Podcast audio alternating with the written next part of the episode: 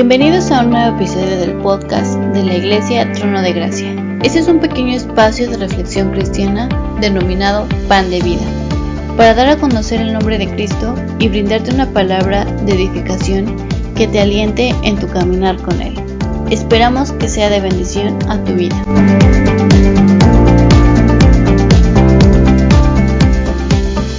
Nuevamente hermanos y audiencia que nos escuchan, les traigo una porción de la carta que escribió el apóstol Juan.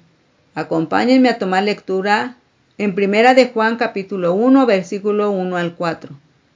Lo que era desde el principio, lo que hemos oído, lo que hemos visto con nuestros ojos, lo que hemos contemplado. Y palparon nuestras manos tocante al verbo de vida, porque la vida fue manifestada y la hemos visto y testificamos y os anunciamos la vida eterna, lo cual estaba con el Padre y se nos manifestó. Lo que hemos visto y oído, eso os anunciamos, para que también vosotros tengáis comunión con nosotros, y nuestra comunión verdadera es con el Padre y con su Hijo Jesucristo. Estas cosas os escribimos para que vuestro gozo sea cumplido. Como vemos, la vida se manifestó. Esto quiere decir que llegó el momento en la creación que el Hijo vino a la tierra, hecho semejante a los hombres, cumpliendo los tiempos que el Padre había designado. A partir de ese momento, Dios trabajó con él para crear todo lo demás. Juan 1.1 dice que el principio era el verbo, y el verbo era con Dios, y el verbo era Dios. La Biblia dice que Jesús es el primogénito de toda la creación, y que por medio de él todo lo demás fue creado. Ahora vamos con lo que hemos oído, lo que hemos visto con vuestros ojos, y que tocaron el verbo de vida. El apóstol Juan estaba hablando de la encarnación de Jesús, cuando vino a la tierra. En Juan 1.14 dice que el verbo fue hecho carne y habitó entre nosotros. Y vimos su gloria, gloria como del unigénito del Padre, lleno de gracia y de verdad.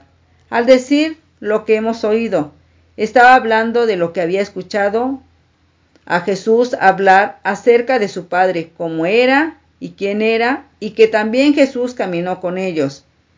Hablaba de los apóstoles, y que también presenciaron milagros, cómo sanaba a los enfermos y la forma de predicar con sabiduría y justicia, y hasta ver cómo resucitó a personas de la muerte. Hermanos y amigos oyentes, en la actualidad no podemos verlo con nuestros ojos físicos, pero sí podemos verlo con los ojos de la fe. En Mateo 13:16 dice, pero bienaventurados vuestros ojos, porque ven, y vuestros oídos porque oyen. Hermanos y amigos oyentes, déjame decirte que estamos viviendo por fe. ¿Qué es la fe?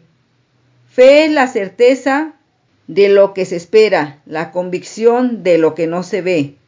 Hebreos 11.1. No cometamos el error de no creer lo que dice la Biblia. Muchos conocemos la palabra, pero no hacemos caso porque no vemos a Jesús físicamente. Amigo oyente, Él es real.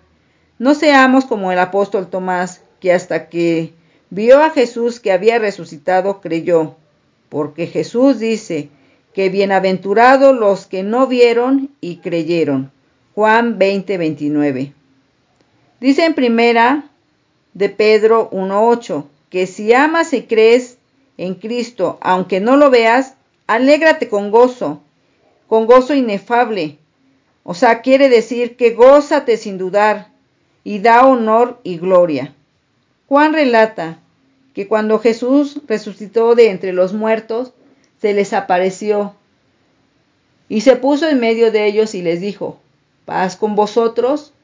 Y ellos se asustaron y pensaron que era un espíritu. En Lucas 24:39 dice, Mirad mis manos y mis pies, porque yo mismo soy. Palpad y ver, porque un espíritu no tiene carne ni huesos, Como veis, yo sí tengo. Si dudamos que Cristo no resucitó, vacía es nuestra predicación y vacía también es nuestra fe. Hermanos y audiencia, hoy has podido escuchar cómo Juan el apóstol ha testificado con la misma palabra lo que Dios hizo en su venida, cómo pudo sanar enfermos, cómo pudo resucitar a muertos, y si esto no te es suficiente, Él hizo algo muy importante especialmente para ti, que fue crucificarse para así poder perdonar tus pecados. Y si aún no lo entiendes, Cristo solo hizo este hecho de amor para que comprendieras lo que puede hacer únicamente por ti y lo único que te pide es que tú tengas fe para aceptarlo, porque esto es la palabra de vida. Mi nombre es Maribel Hernández, hermana en Cristo. Dios los bendiga, y hasta la próxima. La Iglesia Trono de Gracia te agradece inmensamente que estés atento al contenido Pan de Vida. Te invitamos a participar con nosotros enviando tus preguntas a nuestras redes sociales. Puedes encontrarnos como Iglesia Trono de Gracia. Hasta pronto.